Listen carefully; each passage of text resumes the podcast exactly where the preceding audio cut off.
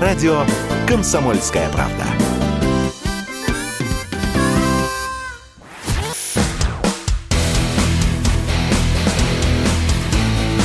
Программа с непримиримой позицией.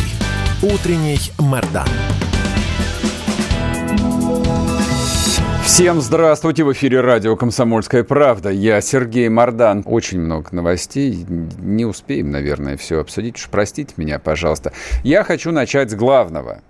Нет, а, это не заявление Дмитрия Анатольевича Медведева. Мы его сегодня подробно разберем.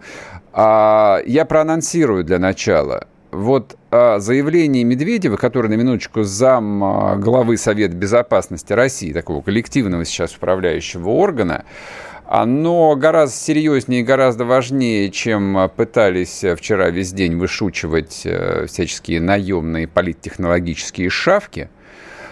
А, тем не менее, оставляет какое-то ощущение вот нереальности происходящего. Хотелось бы получить обратную связь. Вот вы как думаете? Я специально запустил в телеграм-канале Мардан опрос опрос, вопрос э, к добрым русским людям. Как вы думаете, вот Дмитрий Анатольевич Медведев, вот смотрите, варианты ответов, в своей ненависти к Западу искренен, то есть он об этом мечтал всю свою жизнь сказать, наконец, правду. Он прикалывается, не исключено, почему бы и нет, или выполняет поручение партии и правительства. Ответьте. Ну и, соответственно, в конце программы мы поймем, так сказать, широкое общественное мнение, как оно воспринимает все это телеграм-канал Мардан, там запущен опрос, поэтому будьте любезны, заходите и голосуйте. Так, а мы идем по повестке. А, начать я хотел бы вот с чего. Вчера сделал специальное заявление про Россию официальный представитель Госдепартамента США, это ихний американский Мария Захарова, Нед Прайс. Сказал он буквально следующее – Ограждение населения от иностранной информации демонстрирует хрупкость и непрочность нарратива российского правительства. Нарратива, это, сказать, э, основной э, месседж, тоже непонятно, да? Основную идею, основной посыл, э, основную мысль, вот которую транслирует российское правительство, как они себе представляют, вот оно хрупко и непрочно Поэтому Россия, ну и, видимо, как и раньше Советский Союз, всячески ограничивает доступ к информации. Ну, в представлении, по крайней мере, Государственного департамента Соединенных Штатов. А это замечательное по своему бесстыдству, конечно, и наглости заявление, учитывая, что практически все российские медиа заблокированы, запрещены на территории Запада вот заблокированы и запрещены ровно теми же самыми методами и способами, которые применял а, вот а, ненавидимый, ими Советский Союз. Но тогда технических средств было поменьше. Но логика была та же самая. Запад себя ведет сейчас так же, как ведет, например, ну, Китайская Народная Республика. Это не хорошо и не плохо опять-таки, в рамках э, западного нарратива это плохо. Ограничение доступа к информации нарушает одну из основных свобод в представлении современного Запада, одну из основных свобод и прав человека – доступ к информации. Вот они ограничивают доступ к информации. Заблокирована деятельность всех государственных а они считают все СМИ государственными, на территории и Соединенных Штатов, и Западной Европы, и Восточной, и Центральной Европы, всей Европы. Мы же теперь не Европа, славьте Господи, мы теперь не Европа. Это не свидетельствует о хрупкости и непрочности нарратива мирового правительства, на мой взгляд, свидетельствует. Вот, так что Нед Прайс, конечно же, правду глаголит, но только нужно поменять э, несколько слов. Два буквально. Вот российское правительство нужно заменить на мировое правительство, на мировую жабу. Вот так вот. Значит, а что касается слабости нарративов и что касается противодействия информационному давлению, которое, ну а чего уж тут скрывать, оно всегда происходило в формате, э, ну, как минимум, не идеологической войны, плохое словечко, плохие ассоциации у меня вызывает, войны идей. И эту войну идеи Россия не то что проигрывала предыдущие 30 лет, Россия на эту войну просто не явилась. Ну и, соответственно, вот западная армада, вот эта вот армия Мордора, она 30 лет шла в наступление, захватывая все новые и новые пространства. И э, там, я не знаю, плацдармы. Да не плацдармы какие, они просто шли широким фронтом. И вот сейчас вдруг все закончилось. А некоторые, конечно, изображают истерику, некоторые делают вид, что происходит нечто невероятное, неслыханное, невозможное, то есть в России почти наступил фашизм. Ну что ж, хорошо, давайте обсудим тему про фашизм. Какой фашизм наступил? Вчера были приняты решения, ну, вроде бы как довольно тривиальные. В список э, иноагентов, иноагентов включили так называемого писателя Дмитрия Глуховского, человек которого, в общем, ну вот назвать писателем у меня, э, я спотыкаюсь просто, ну, как стыдновато немножечко. Ну ладно, пусть будет писателем. А, товарищ Милов, человек с невозможным лицом, вот, э, соратник э, Навального, ой, господи, чьим только соратником он не был. Он, э, как та шлюха, которая переходит из рук в руки, был соратником Ходорковского, Каспарова, теперь он соратник Навального. Ну, что ж делать, такая нелегкая судьба. И товарищ Галкин. Нет, он состав иноагентов пока у нас не включил, не включен, не включился. А, я так понимаю, что его пожилая жена, а, ну, в общем, обладает достаточным ресурсом для того, чтобы Максима ограждать от некоторых, ну, совсем уже драматических неприятностей, но движется на всех парах а, для того, чтобы, в общем, попасть под каток того, что на Западе называется cancel culture, а в России называется это каток государственной машины. Ну вот он прям ложится под него, вот, вот, вот, ложится, кричит, давите меня, давите, я хочу пострадать. Ну что ж, придется, видимо, все же в конце концов Максиму пострадать. Чтобы вы поняли, о чем идет речь, я сейчас последовательно включу вам записи вот трех персонажей, что же они говорят, за что они пострадали, э, страдают и будут страдать дальше. Давайте начнем с писателя Глуховского если бы в кроссворде было слово из шести букв со второй буквой «и», я бы подумал, что это не фиаско. Скажем так. То есть, как бы, ну, это полный, конечно, ад. Нас тащат в преисподнюю конкретные люди вполне. Да что уж там, один конкретный человек и его друзья.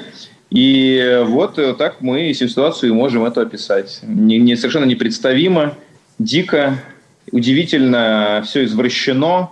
И невероятное, конечно, удовольствие доставляет читать заголовки э, российских мейнстримовых СМИ, которые э, просто в духе вора, который кричит «держи, держи вора», ровно все то, что любой здравомыслящий человек думает о них, переводит на, на, на другие стороны. То есть э, Россия современная является, разумеется, империей лжи. И путинская власть в очень большой степени зиждется ну, на страхе и на лжи, как мы знаем. Угу. Так, Значит, а, тут а, содержательно полемизировать нечего, а по одной простой причине – много чести. Вот знаете, каковы следствия того, что кроме либерального, условно-либерального нарратива, десятилетиями в российском общественном интеллектуальном пространстве просто ничего не было. Вот одним из следствий является того, что такие персонажи, как Дмитрий Глуховский, в массовом сознании даже, казалось бы, нормальных, разумных, образованных людей вдруг превращаются в писателей дорогие мои, дорогие мои, хорошие, ну, вы же в школе читали те же самые книжки, что и я читал. А, ну, пусть вы не целиком, но вы читали какое-то количество страниц а, в Льве Толстом, вы читали Пушкина, вы читали Чехова, Маяковского, стихи Есенина, вы читали прекрасную русскую прозу, великую литературу как человек, который прочел хотя бы две страницы Чехова в своей жизни, может называть писателем Дмитрия Глуховского. Черт побери, ну прекратите, это стыдно. Никому не признавайтесь в том, что вы считаете Глуховского писателем. Это просто стыдно, это как в носу ковыряться. Едем дальше. Едем дальше. Не успеем мы сейчас. Ну хорошо, я, значит, у нас просто минута остается до новостей, поэтому вот следующие два персонажа, которых я хотел бы проиллюстрировать прямой речью, мы их перенесем на чуть попозже. Тогда давайте я закончу про Глуховского. Так вот, человек, который а, написал несколько а, популярных книжек, по материалам одной из них сняли очередное плохое кинопроизведение, а, просто в какой-то момент действительно почувствовал, поверил в то, что он является властителем дум. Он может думать о чем угодно. В сумасшедшем доме люди представляют себя Наполеонами. Но мы-то здесь при чем? Но если человек решил поиграть в политику, если он решил побороться с российским государством, ну тогда в чем проблема? Чего жаловаться? Получай, дорогой, получай, принимай как есть, как это принято в этой империи тысячу лет. Вернемся и продолжим.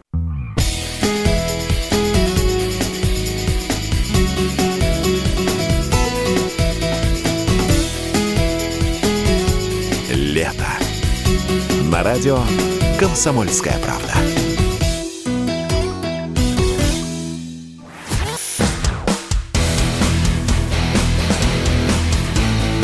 Программа с непримиримой позицией. Утренний Мордан. И снова здравствуйте, и снова в эфире радио «Комсомольская правда», а я Сергей Мордан. Я напоминаю, если кто-то вдруг пропустил, а, а в телеграм-канале Мордан я запустил голосование. У нас редкий, редкий случай, когда можно, так сказать, воспользоваться обратной связью. Вот напишите мне, ответьте, вот что вчера было? Вот Дмитрий Анатольевич Медведев, дорогой, любимый, э, любезный нашему сердцу, он что вчера устроил такое вот с этим заявлением? Он был искренен, он прикалывался или он выполнял поручение партии правительства. Ваша версия, сколько тут, 2600 а, голосов, есть маловато. Давайте, до конца эфира должно быть 1010 проголосовавших. Тогда это будет репрезентативно в телеграм-канале Мардан.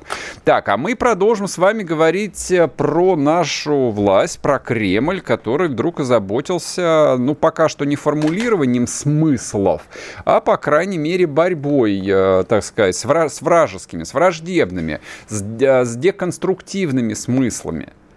Вот. Ну и, в общем, под каток э, этой машины, которая, слава тебе, Господи, наконец хоть куда-то поехала, скрипя пока что, скрижища всеми своими деталями, шестеренками заржавевшими, но она сдвинулась тихонечко пока что, вот накатывает, накатывает. Но ничего, знаете, какая лучшая смазка для любой машины? Нет, не репрессивной, вообще любой государственной машины, а человеческая плоть. Вот сейчас а, кто-то решил удобрить, так сказать, послужить солидолом для этой машины. Товарищ Глуховский, но он долго нарывался, и он получит свое. А вторым а, номером в сегодняшний день у нас идет Владимир Милов. А, ну, давайте послушаем. И его послушаем. И у него будет, нет, не минута, 53 секунды славы на радио «Комсомольская правда». Первый вопрос. Если Россия так права в этом конфликте, если мы боремся за правое дело, если вот против нас выступают какие-то там нацисты, бандеровцы, которые хотят убить всех русских на Донбассе. Ну, допустим на секунду, что вот это было бы так. Почему нас в этой праведной борьбе не поддерживает никто в мире? Вот эти все рассуждения о геноциде русских в Донбассе. Почему вас всех бомбили 8 лет? Ну, если вы так уверены, что Украина делает что-то плохое, что там действительно нацистский режим, от которого весь мир надо спасать, ну, придите в ООН и принесите свое досье, потому что за путинским обоснованием начала войны и нет ничего, кроме лжи и фабрикаций. Весь мир это знает. Поэтому и за позицию России на Генассамблее ООН никто не голосовал. Так, а, опять-таки содержательно, содержательно а, с этим а, человеком спорить, ну, довольно бессмысленно, не о чем спорить. Ну, я, я, в отличие от многих, э, ну, вынужден тратить время на чтение, э, слушание, смотрение всяких э, невероятных мерзавцев и Милова в том числе. Поэтому у меня длинная, как бы, вот история отношений с его мыслями, идеями, его партнерами, во всяком смысле этого слова. Вот, я там, ну, лет 15 точно слежу за ним. Ничего удивительного. То, что, в общем, не молодой уже, ну хорошо, как минимум взрослый человек, а, выступает, вот знаете, как по цитате из классика, то ли а, пидорасом у клоунов, то ли клоуном у пидорасов, я не знаю, простите меня, пожалуйста, если дети особо слушают. Это из писателя, из Пелевина. Ну что ж, это его личный выбор. Надеюсь, что ему хотя бы за это платят, что в этом есть хоть какой-нибудь резон. Но то, что за подобного рода деятельность человек должен нести ответственность, в том числе и уголовную, нет, не включением только в список иноагентов. Это маловато будет. Уголовным делом нужно за это отвечать. То есть за 30 лет действительно множество людей, вот условное коллективное эхо Москвы, а, выросли, повзрослели, состарились в ощущении, что им можно все – что российское государство это не более чем а, вот та самая кормушка, в которую наливают сгущенку, и они могут чавкая жрать ее. А потом сыто отрыгивает, да, плевать на это государство. Или помочиться в эту кормушку. Нет, так нельзя теперь. Все поменялось. Это трудно принять, это сложно принять, когда вдруг там 40-50 лет тебя бьют по башке молотком и говорят, нет, за это тебя будем наказывать. Ну что ж, придется учиться. Ну и третий персонаж, который нет, пока что ни в какие списки не включен, получил несколько желтых карточек, несколько уже желтых карточек. То есть против человека, ну, видимо, его, знаете как, не то чтобы спасают, но прикрывают крайне могущественные силы. Да что уж тут скрывать, конечно. Что для кого-то это секрет. Кто-то до сих пор еще не выучил, что да, в стране существует могущественное гей-лобби. Да, конечно, существует.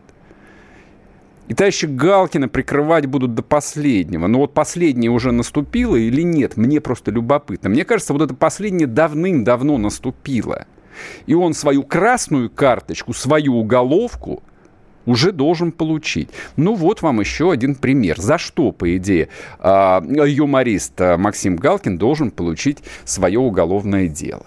Меня называют предателем, я говорю нет войне, меня, мне говорят, ты предатель. Они говорили, они говорили, мы делаем эту спецоперацию, чтобы отодвинуть НАТО от границ с Россией. И чего? Добрый вечер, мы из Суоми. Ну, это нормально, нравится, не нравится, НАТО расширяется. Представляете? И, и Швеция же собирается в альянс. Я уже предвижу эти антискандинавские настроения. Я, я, я уже вижу, как Скобеева сжигает альбом Аббы. Я вам точно говорю, не горами. Шведскую стенку переименуют в лазалку, сауну в сухопарку, шведский стол в обжираловку. Ну вот, ну ладно. Но это маленький кусочек. Это маленький кусочек. Ну, кто-то скажет, господи, да что ж тут такого-то? А вот, а, а, а Райкин, а Райкин. Да, мы знаем про нарратив Аркадия Райкина, тоже как бы у меня есть что сказать когда низкий жанр, подлый жанр восприятия ну, людей образованных а, продавался десятилетиями как, так сказать, настоящее искусство. Так что не надо про Райкина. А, низкое искусство, веселье на ярмарках, развлечение толпы, гогочущей, ржущей толпы – это не искусство. Это развлечение, оно, оно неприступно, это нормально, да, есть традиция, Франсуа Рабле и все такое и прочее. Но, понимаете, а, тут есть тоже определенные риски. Если вдруг в какой-то момент, я не знаю, чего он объелся, может быть, он переел а, фуагра, и у него вот удар по печени произошел, а, какой-то жиром ударил в голову, и он тоже, как Глуховский, решил, что он властитель дум и право имеет – ну окей. Дело в том, что в России а, вот система взаимоотношений а, поэта и э, государства, ну как еще Александр Сергеевич Пушкин, день рождения которого был позавчера, писал, она сложная, она очень многомерная и тоже несет большое количество потенциальных рисков. В этих отношениях заложена драма, то есть там всегда катастрофа, поэт всегда на краю. То есть сталкиваясь с этой жестокой, безликой машиной, ты рискуешь, э, ну, пропасть. Настоящий поэт вот в этом столкновении а, создает великие стихи, великие произведения, великую музыку, как Шостакович, например. А если ты Максим Галкин, ты можешь только сочинять несмешные анекдоты, которые рассказывать э, жрущей э, и ржущей толпе израильтян. Вот это твой уровень. Ты, ничего из этого не получается. Получается только смердящая вонь. Но дело в том, что с другой стороны ничего не меняется, с другой стороны ты пытаешься плевать и бить э, сандаликом по железной твердой машине государства, по катку, который продолжает медленно катиться на тебя. И сантиметрик за сантиметриком. И вот в какой-то момент твой сандалик застревает под этим катком, потом попадает а, ступня, потом голень, потом бедро, ты визжишь, корчишься, а машина все едет, едет, едет, и все, крики закончилось, там остается сзади только какое-то месиво, а она продолжает дальше ехать. Вот, вот как это устроено. Вот как это устроено. Для меня единственная загадка, почему взрослые люди а, возмущаются тем, что мир несправедлив.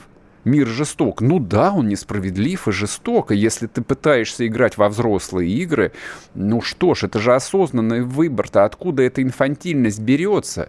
Инфантильность 40-летних, 50-летних людей ничем не оправдываема. Ничем вообще. Это можно 20-летнему простить. Хотя тоже нет. А вот этим взрослым, уже посидевшим мужчинам, которые красят себе волосы, это простить нельзя. Но им никто это и не простит ведь.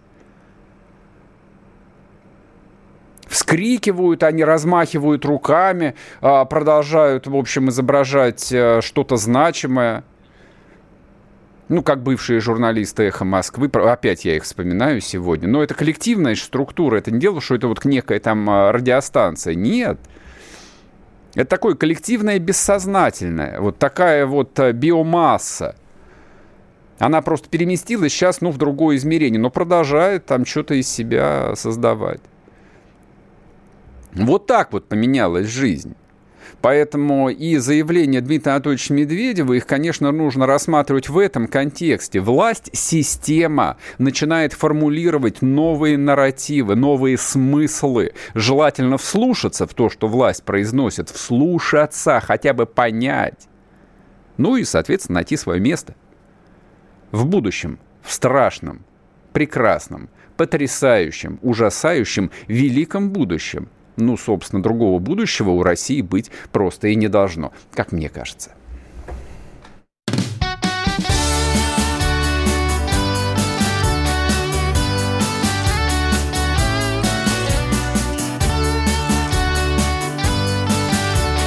Лето. На радио «Комсомольская правда».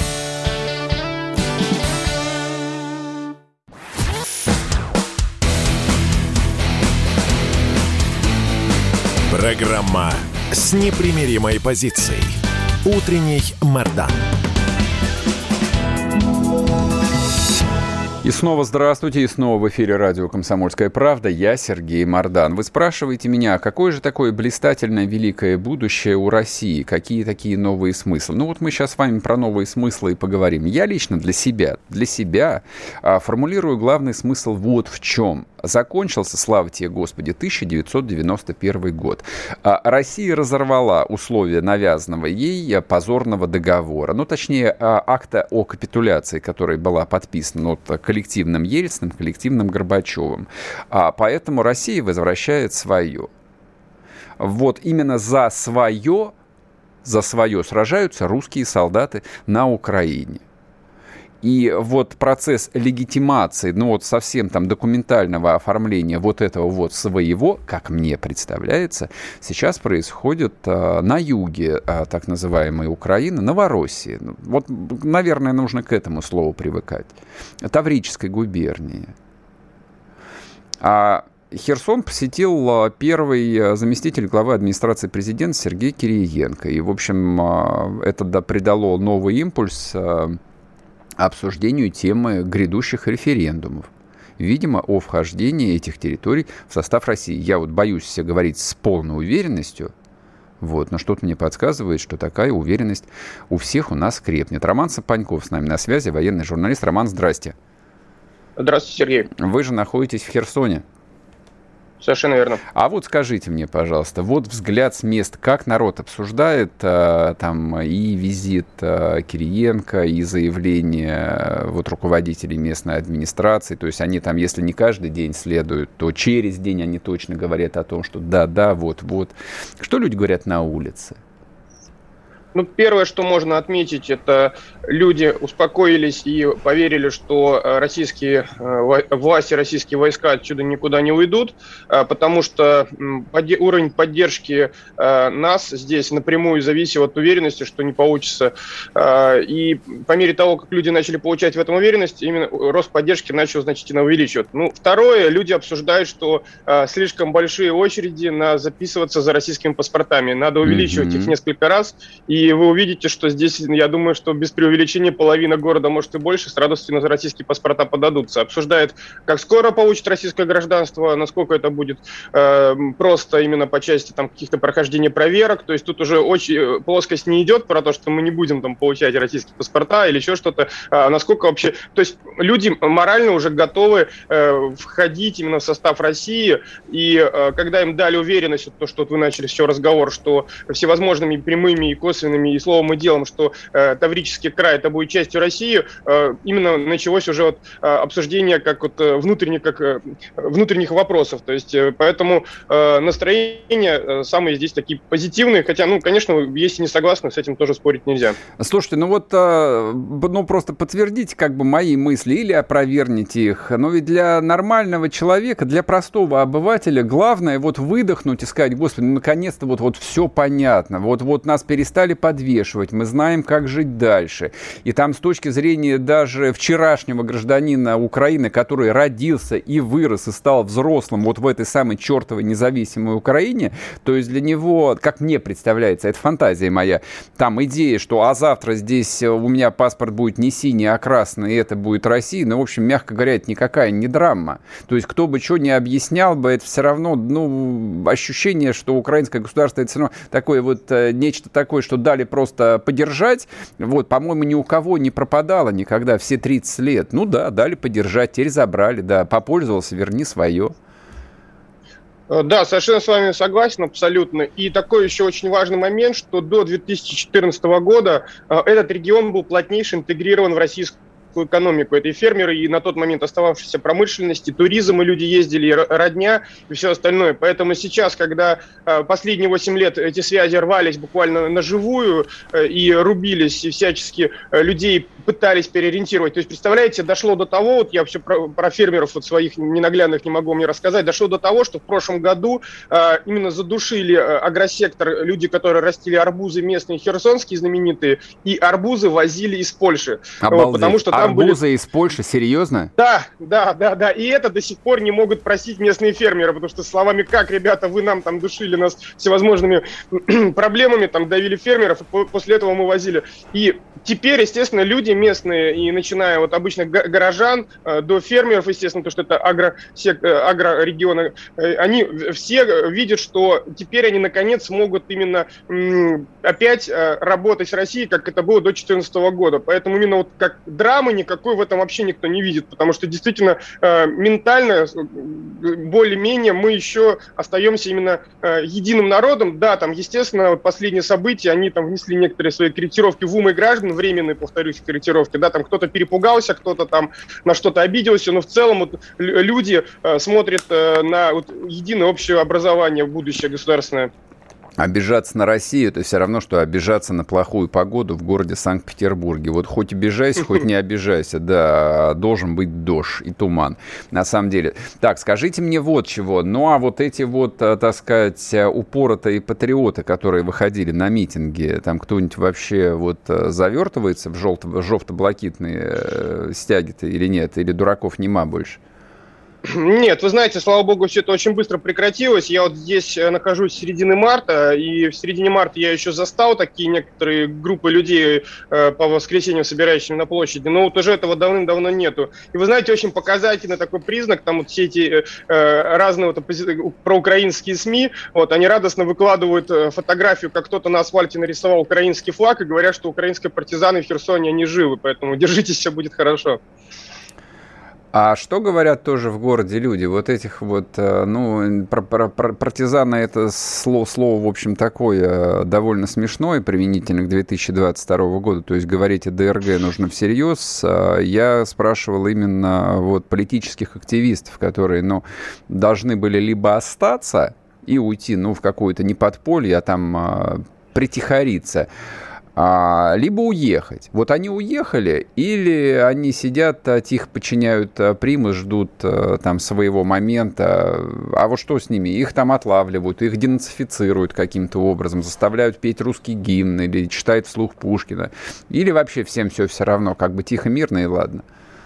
Не, нет, конечно, работа именно со стороны э, контртеррористических подразделений была проведена. Э, именно такие активисты, которые были профессиональны, с ними была проведена э, беседа, всех вызвали, скажем так, на ковер, пообщались, показали как минимум, что все они уже на примете. После этого были отпущены ага. с миром.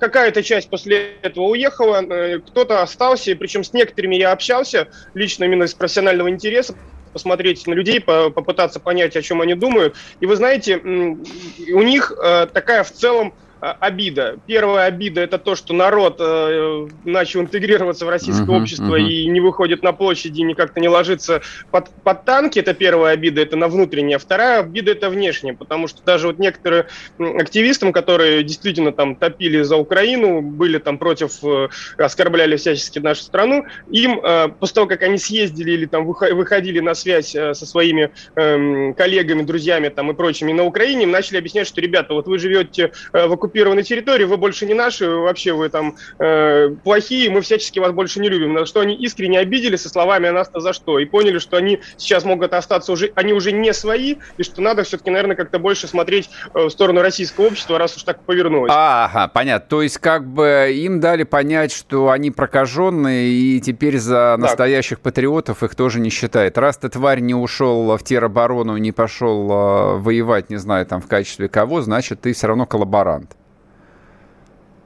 Я, да, я... и еще объяснили такой момент, что они теперь уже и не совсем настоящие украинцы, вроде как, потому что живут на, не на той территории, которой нужно жить. Слушайте, а вот, ну вообще это странно, ведь Николаевская область, ну вот там рукой подать, там на машине-то ехать, э, ну сколько там, часа три условно, условных там три часа, я понимаю, что совсем... Не, не, не, минут сорок, минут сорок. Ну, от, я, от Херсона до, до Николаева. Ну, я имел в виду там все блокпосты, там все же война идет, бла... и, ну, а, и, ну, то есть в, в этом смысле, ну, ну, все да, равно да, в, любом, да, в любом случае конечно. Э, там это все это очень близко. Но вот а каким образом там в головах, но той же украинской власти, которая там в лице Кима сидит в Николаеве, вот у них как это быстро получается? Но они же понимают, что вот это люди, то есть, ну, потенциально они еще могут быть твоими. Но если ты, правда, предполагаешь туда вернуться, конечно. А, ну, собственно, вот и а... вот вопрос. А вот ты предполагаешь туда вернуться или, в общем, ты притворяешься, да, и имитируешь оргазм? Э, да, вернуться они, естественно, угрожают, скажем так. И вот эти страхи о том, что придет ВСУ и здесь начнутся городские бои, они очень среди херсонцев сильны. Это тоже очень сильно подталкивает, что э, хоть бы не было войны, и нам не нужно вот это возвращение ВСУ, хотя бы из таких вот, прошу прощения, шкурных э, соображений, чтобы mm-hmm. не, не разнесли весь город. Вот. По поводу того, о чем думает украинская власть, все очень просто на самом деле. Украинская власть, она э, действует из запугиваниями и играет на страхах населения, потому что, допустим, цены на дизельное топливо здесь, э, в Херсонской области, они, конечно, не российские еще, но они уже ниже, чем довоенные на Украине. То есть так, а сколько, говорит, сколько ну, стоит 92-й бензин? Давайте, да, обсудим практические вопросы. Так, дизельное, ну, у меня машина дизель. ездит на дизеле. Так, да, у меня стоит? машина ездит на дизеле. 33 гривны она стоит, при том, что гривна сейчас уже по 1,8 э, стоит э, рубля за гривну он уже стоит. То есть, поэтому в переводе на российский, э, так, надо перемножить, прошу прощения, сейчас в памяти это не сделал. Но до войны она стоила, бензин, дизельное топливо стоило 38-39 mm-hmm, гривен. То есть уже То есть жизнь, жизнь налаживается. Ну, совершенно верно, Богу. совершенно верно. Спасибо, спасибо большое. Роман Сампаньков, военный корреспондент из Херсона был. Вот в Херсоне, да, происходит вот то самое важное, то самое интересное, то самое величественное и новое, про что мы и говорили. Сейчас вернемся и продолжим, не уходите.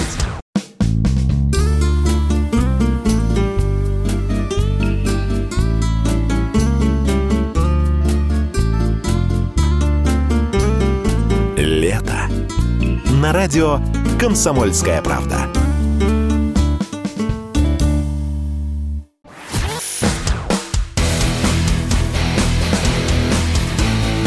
Программа с непримиримой позицией. Утренний Мордан. И снова здравствуйте, и снова в эфире радио «Комсомольская правда». Я Сергей Мордан. А к вопросу, к вопросу, почему, почему важно то, что происходит в Херсоне, а не только потому, что в России возвращается то, что ее. А если посмотреть пошире, а нужно обязательно смотреть широко, а вот нужно посмотреть, что еще параллельно происходит на Донбассе который 8 лет, 8 лет держал оборону, 8 лет ждал России, 8 лет сражался с этими ублюдками. И сейчас сражается. И некоторые из этих мерзавцев, из этих наших врагов, они, наконец, вот дожили до своего суда. Слава богу, это очень важно. Открытый публичный суд над убийцами – это очень важно. С нами на связи Алексей Овчинников, специальный корреспондент «Комсомольской правды». Алексей, здрасте. Добрый день. А у меня вот к вам а, какой первый вопрос. А, прошла информация позавчера о том, что в Мариуполе начинается трибунал, и, собственно, uh-huh. вот предъявлены были два а, гражданина Великобритании, Шона Пинера и Эндрю Хилла, а также еще марокканец Брагим Садун. Он, он марокканец, он с марокканским паспортом или нет, сразу скажите. И, соответственно, вот что происходит в этом суде? И какие там ну, еще, и какие еще фигуранты на горизонте нарисовались следующих судов? Так, ну, он действительно марокканец, э, подтверждено гражданство, но там немножко э, вот, путаница, давайте сразу э, разъясним. Они были взяты в плен в Мариуполе, а суд идет в Донецке все-таки. Э, вот было буквально на днях, э, было на первое заседание по этим э, наемникам Э, им дали ознакомиться, собственно, с обвинением. Э, э, предъявили обвинение по Уголовному кодексу Донецкой Народной Республики. Вот, есть переводчики. Насколько это затянется, непонятно, но все надеются, что это все-таки быстро будет э, публично озвучен приговор, mm-hmm. хотя он идет такой в полузакрытом режиме пока. А вот что такое в полузакрытом? То есть прессы там нет? Ну, журналистов не пускают, да. Вообще? Ну вот, а как? То есть показывают там короткую, хоть короткое ну, видео-то есть, есть из зала все, суда, да. и все. А, то есть непонятно. Да. Ну вот если вы видели камеры, как вот, ну хотя бы выражение лиц у этих персонажей, они беспокоятся, они боятся, вот, ну, ну вот что это? Ну, они с самых первых дней, когда попали в плен... Э, Уже ну, беспокоятся. Помните, сначала они были такие безработные, как азовцы, э, так, настроены неплохо, все mm-hmm. верили, что их сейчас э, обвиняют. Ну, помните, азовцы такими довольными лиц, лицами были, потом резко осунулись, когда им рассказали, что какой обмен. Ну, лет через 25, может быть, да. Mm-hmm. А Эти тоже довели, а эти вообще верили в свое такое превосходство. Они же граждане самой Великобритании, это же сверхчеловеки такие. Вот, когда им это довели, они погрустнели, и что-то оптимизма так не видно на их глазах, на их лицах. Понятно. Ну хорошо, побудем тогда следить за этим сюжетом. А давайте поговорим а, вот об этой а, совершенно там фантастической истории, которая растиражирована была в том числе и в видеосюжетах. А, я, по-моему, позавчера об этом тоже в эфире говорил ополченец, который попал в плен, его пытались убить. И я э, вот особенно там, там делал акцент на том, что мы, конечно, много говорим про, говорим про азовцев, вот этих татуированных, как бы таких вот записных злодеев, но пытались его убить э, солдаты ВСУ. Вот расскажите об этой истории. Ну да, я немножечко напомню, что за история, когда в эфире да, один э, боевик, такой открытый нацист. Солдат, солдат э, ВСУ. Какой он боевик? Он, он военнослужащий. 36-я бригада, Мар, Марпех, или Марпих, наверное. Марпих, да. Мар, Марпех все-таки он должен быть с честью и моралью. Этого, это такими качествами явно не обладает. А он говорит, как э, пошел мучить пленного, э, и нанес, э, достал штык-нож, но кто служил, кто видел, что такое штык-нож, угу. представляет его длину, мощь, сталь, нанес ему шесть ножевых ранений и оставил его умирать. А потом его, этого человека, не человека, то есть э, Морпиха, э, попросили посмотреть направо, и перед ним стоял тот самый э, э, ополченец ДНР, э, которого он резал, который, который чудом просто спасся. Э, сразу то он изменился и плакал, чуть не плакать стал, и просить mm-hmm. прощения. Вот я встретился с этим ополченцем, которому дико повезло, зовут его Виктор. Вот скоро материал об этом появится э, на сайте э, «Комсомольской правды». История действительно потрясающая. Дело в том, что он три раза уже попадал в плен. Три раза. Три его. раза. Три раза. Вот это после того, как он э, побывал у морпехов, его оставили умирать, ага. на его счастье. То есть до этого его в 2014 году сначала взяли, он целый год отсидел в Запорожском СИЗО. Угу. Ну, обвинение стандартное, сепаратизм, терроризм, и повесили какие-то грабежи и так далее. Он сам рассказывал об этих судах, так называемых, угу. украинских когда даже адвокат говорил, что он физически не присутствовал там, не мог присутствовать там, где было совершено какое-то там преступление. Нет, все равно и, и целый год и два месяца отсидел в Запорожском СИЗО пытками и так далее, а, после чего был обменен. А, тогда он э, принял решение все-таки пойти воевать, не только так вот э, э, просто ненавидеть ту власть, которая пришла. Он сам из Мариуполя родом. Mm-hmm. А, вступил в ополчение – и вот он попал уже в этом году при освобождении Мариуполя в плен э, этим морпихом, так называемым, 36-й бригады. Э, его выбросили, думаю, думаю, что он э, умер. Он каким-то образом действительно э, вылез из этой, из этой канатки, куда его бросили. Ну, прополз буквально до утра, как он рассказывает, и попал третий раз в плен уже к ВСУ. А, то есть, ну, так вот не повезло ему. А, те хоть и пытали, но не так, уже после того, что творили со мной а, украинские морпехи, это было все уже так, можно сказать, и не пытки вовсе. А, после чего его оставили, заперли в комнате и ушли. Со словами, ну, повезет тебе, кто повезет. Ну, повезло, через несколько часов подошли наши, его из раненого а, отвезли в госпиталь. И вот эта вот сама история, меня спрашивала, как же так вот, как вот вот эта встреча произошла неожиданно. Э, Виктор сам говорит, я помнил о нем, я помнил об этом человеке э, по, с позывным Саид, он сам представился. Э, и первым делом, когда пришел в себя, попросил представителя правоохранительных органов и дал, что, пожалуйста, там среди них есть этот Саид, причем он однорукий, у него нет левой руки, он легко может сойти за мирного, mm-hmm. притвориться таким беженцем, клянчить хлебушек и говорить, что он за мир во всем мире. А, пожалуйста, не упустите. И вот, как вчера говорил этот Виктор, ополченец, говорит, я очень был рад, когда мне позвонили, показали его фотографию. Да, это он. Да, он сейчас блеет, да, он сейчас мычит что-то там. А, он, кажется, понял, что никакого а, прощения ему не будет и будет суд, это минимум по законам а, ДНР, это минимум от 15 лет, ну, 15, наверное, ну, гораздо больше будет. И вот, опять же, было интересно, как говорится, ополченцам, они смотрели друг другу в глаза, то есть жертва его, не стоявший, и мучитель, такой садист с украинской стороны. Я вот увидел, что вот эти вот, да, слова были, прости, а, ну, типа раскаяния. Это было раскаяние? Говорит, нет, я видел только животный страх. Mm-hmm. Только животный страх, он боится просто за свою шкуру. Он ничего не понял.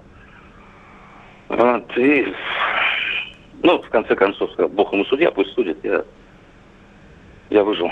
Это здорово.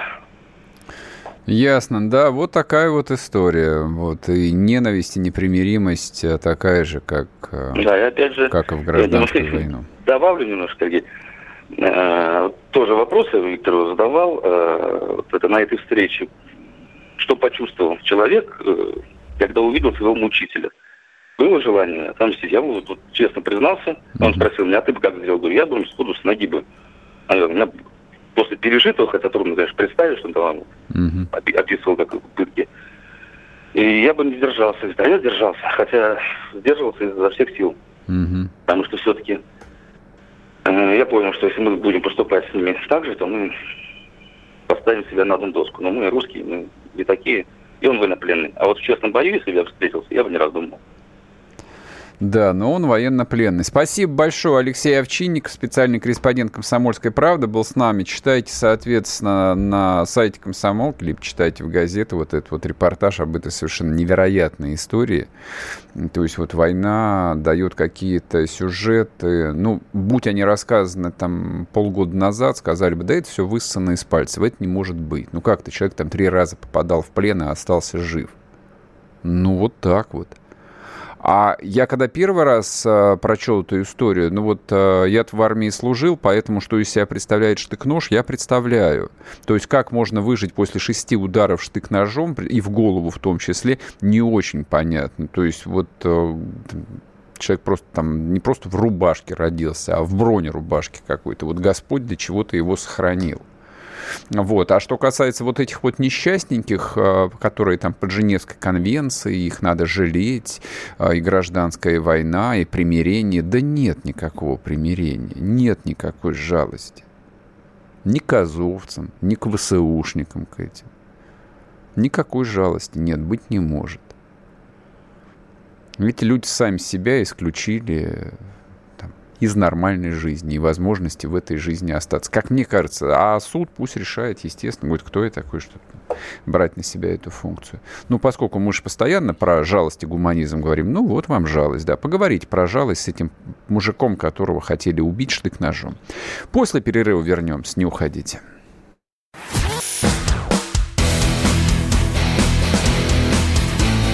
Утренний Мордан.